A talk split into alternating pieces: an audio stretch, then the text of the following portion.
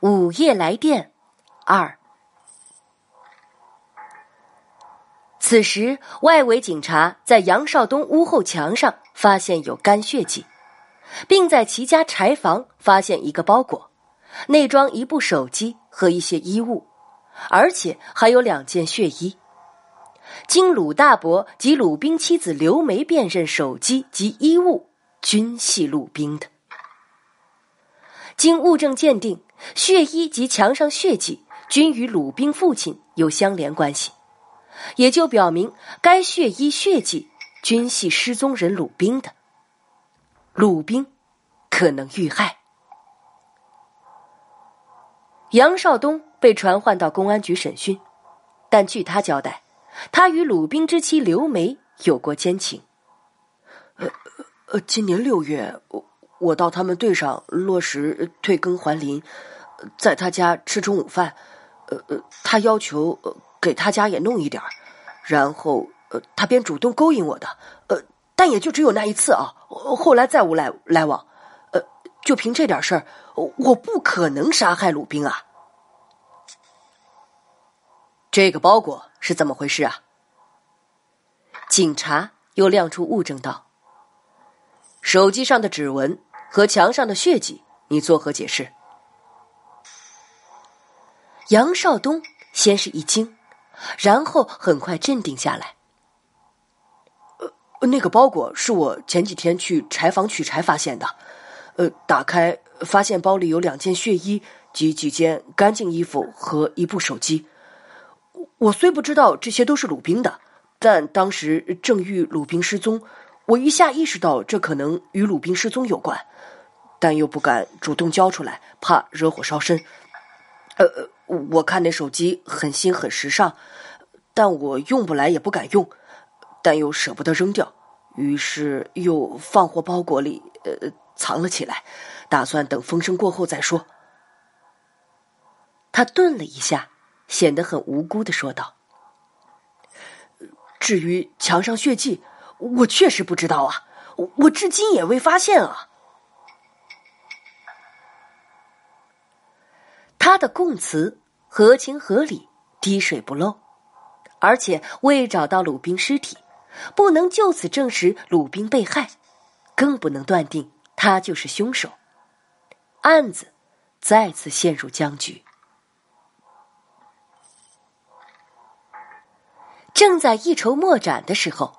警察从王林和鲁兵两人七月十八日以前的通话记录中，发现与同一个号码通话频繁。经查，这个卡号持有人不是别人，正是鲁兵之妻刘梅。而且，蹊跷的是，鲁兵与刘梅通话到七月十八日止，从此失去了联系。而死者王林的卡号，也就是那个空号。最近还在与刘梅通话，这就说明刘梅与王玲一直有联系，且在他死后还在继续联系。由此推断，鲁冰真的失踪，甚至可能遇害，而王玲似乎复活，甚至根本没死。警察决定秘密调查刘梅和扩大搜索凶手藏身范围。不久，鲁大伯报案。呃，昨晚上初夜呀，我上茅房解手，发现一个人呢鬼鬼祟祟的在房前游荡。我用电筒一照啊，看穿的像是鲁兵，呃，但又不确切。我边追边喊，但他没有吭声，呃，并且很快的呀就消失了。几乎在同时。古香也向警方报案。昨晚深夜啊，我听到屋里有响声，起床查看，突然发现窗户外一个人影一闪而过。哎呀，那个身影啊，像极了王玲啊！我害怕极了，赶紧把窗户关严实，钻进了被窝。一一会儿啊，电话又突然响起来了，我一接听，还是那个恐怖的声音。古香，我做鬼也不会放过你。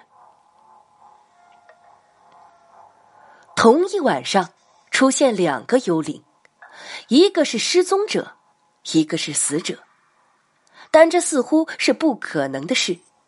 如果两人都还活着，那具尸体又到底是谁呢？对，比对 DNA。刑警队长张宣华突然灵机一动，一拍桌子：“现在何不将王林的尸体样本与鲁冰血迹进行比对呢？”原来，因为王林的父母已经过世，儿子在外地上学，缺乏对比样本。所以未做检测，检测结果峰回路转，真相大白，尸体是鲁冰，而非王林。副局长李毅将脑袋一拍，突然说道：“我们一直被凶手牵着打转转，现在该我们出击了。”然后他一挥手：“走。”抓真凶去！夜色降临，警车在案发地路上突然停下。一个年轻警察问道：“呃呃，李局啊，呃，有把握吗？”他却卖起了关子：“到时候啊，你就会知道了。”一会儿，对讲机传来：“猎鹰，猎鹰，我是二号，目标出现。”李毅回复：“我是猎鹰，继续盯着，千万别打草惊蛇。三号放弃此地，向二号地集结，我们火速赶到。”大家凭借昏暗的月色快速前行，悄悄行至鲁宾家门前，然后一下子撞开了刘梅家的房门，从被窝中将王林抓获。并将二人押回警局。他俩拒不交代，而且王林还十分的狡诈，叫嚣着：“呃，你们私闯民宅啊，滥抓无辜！哦，我们究竟犯了哪门子法呀？”然后就缄口莫言，满不在乎。那你不说，还是让我来说吧。”张宣华厉声问道：“你俩合谋杀害鲁冰，再借尸还魂？”私下苟合，呃，哎，你简直是血口喷人啊！王林愤怒道：“有什么证据啊？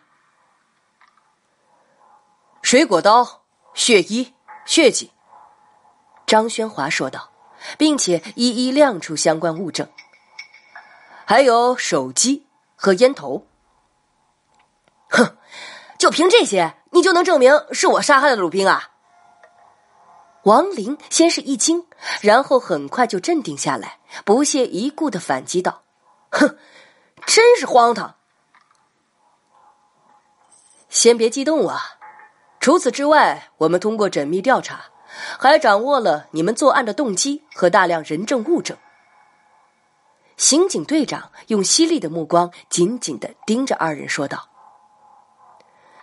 听我跟你慢慢说来，你与刘梅。”原来同在深圳打工，不久你们耐不住寂寞，就开始暗自偷情。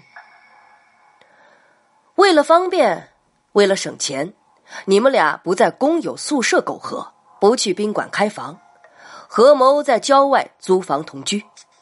今年初，鲁冰要求刘梅辞工回家照顾其父，你们两个难舍难分，只得电话互诉衷肠。这就是你俩在今年二月至七月初频频通话，且通话时间长，多在半小时以上的缘故。毕竟远水解不了近渴，王林便请假回家，名为看望妻子古香，实则与刘梅暗中幽会。所以，你回家三天便佯装返程，其实你并没有走，而是。白天暗自躲在深山的一栋废弃的屋子里，靠方便面、糕点和矿泉水。张宣华随即亮出方便面盒子、糕点袋以及矿泉水瓶子，说：“这些都是你曾经使用过的食物吧？等到夜深人静，就去与刘梅厮混。就凭这些乱七八糟的东西，就能判定我杀人越货啊？”王林抬起头来反驳道：“哼，你们警察这些推理，呃，也太牵强了吧？别急呀，我们当然会有理有据的，让你心服口服。”刑警队长继续说道：“你们的事情被刘梅的公公发现了，但家丑不可外扬，他不便直说刘梅出轨，只得以刘梅生病为由，暗自叫鲁冰回来。鲁冰给刘梅打电话求证此事，刘梅身体也确有不适，因而不便否认和拒绝鲁冰回家。这就是七月十八日，鲁冰最后一次。”与刘梅通话，且只有三十几秒钟。刘梅知道鲁冰即将回来，便将此事告诉了你。一掐算时间，估计鲁冰就在七月二十日前后进屋。谁知道，就在二十一日晚上，你去刘梅那儿的时候，却在村主任杨少东家后面路上忽然碰见鲁冰，你一掌将其推下坎儿去。正好滚到杨少东的屋后阴沟里。那晚正好遇到杨少东夫妇不在家，你见他家没有动静，而鲁冰又还在痛苦的呻吟，你下去见他还没死，干脆一不做二不休，用你随身携带，也就是在你昨晚被抓时从你腰间取下的这把水果刀，朝他左胸部及左脖子上连刺两刀，使其当场毙命。当晚下了一场大雨，将现场的血迹和脚印冲刷干净，但你却忽略了将喷溅在墙上的血点擦去，而且你的这把刀槽里还残留有鲁冰的血迹。然后你将尸体搬到你家后山山洞隐藏，你在山洞里不知道如何处理尸体，加上外面又在下大雨，你感到恐惧和无聊。就在山洞角落里避雨抽烟，但你忽略了处理掉五根烟头，这与你在山中废弃屋里以及在刘梅房间里的烟头是同一品牌，且烟头上的唾液完全吻合。在这个过程中，你又翻动了鲁冰的包裹，将他的五千元钱据为己有，因为你的钱夹里的钱。有几张表面都留有鲁冰以及你的指纹。后来你忽然想起了村主任杨少东与你妻子古香及你心爱之人刘梅有染的传闻，便对杨少东怀恨在心，因此你故意用鲁冰的手机给杨少东打了个恐吓电话。接下来，你又来了个移花接木。将鲁冰身上的血衣脱掉，放进他的包裹里，将你身上带血迹的衣服脱下来给鲁冰穿上，又从鲁冰的包裹里取出一套鲁冰的衣服穿在自己身上，然后，你又将自己的提包及手机故意留在现场，伪造你被害的假象，以此转移警方的视线。雨停之后。你趁夜将鲁冰的包裹拿去偷偷藏匿于村主任杨少东家的柴房，有意嫁祸杨少东，杀害了鲁冰。其实我并不想杀害他的。王林耷拉着脑袋说道：“我只是看到他回来了，呃，就不能与刘梅相会了，就一气之下推了他一掌，谁知道。”呃，他滚下去摔伤，呃，我又担心他会认出我，情急之下就就捅了他两刀。你不仅杀害了鲁冰，而且还预谋害死你妻子古香。刑警队长话锋一转道：“你嫌弃古香患病，成为你的拖累，早就想与他离婚，然后与刘梅长相厮守。”但古香死活不离婚，你就想找机会除掉他，但一直下不了手。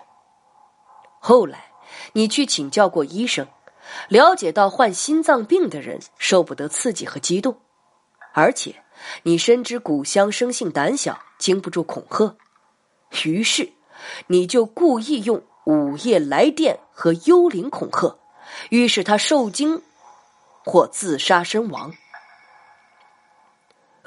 我手机就遗留在现场，我怎么会午夜打电话恐吓他呀？王林狡辩道：“哼，你们警察是不是找不到证据，故意的瞎编故事啊？”哼，我并非凭空臆断，而且是有物为证。刑警队长拿出一叠通话清单和移动营业厅的换号凭证，说道：“你将你手机留在山洞后，便悄悄溜到县城移动营业厅，以手机被盗为由换了个卡，保持原号。然后你又找手机维修店给你下载一个。”您拨打的号码是空号，请核实后再拨的铃声。这就是你留在现场的手机为何无法拨打，打进去又提示空号的缘故。后来，我们又发现你在遇害后仍然在用此卡号与刘梅联系，这就引起了我们的怀疑，就再次测试。而拨打你的电话，虽然仍然提示是空号。然而，只要多等一会儿，自然就通了，或提示无人接听。这就证实你的手机并非空号，而且你也并没有死。你再次潜回家中，白天躲在深山里，夜里去约会刘梅。你不知道啊，被刘梅的公公发现并暗自报警。你见古香并没有死。又装神弄鬼和拨打午夜来电，继续加以恐吓。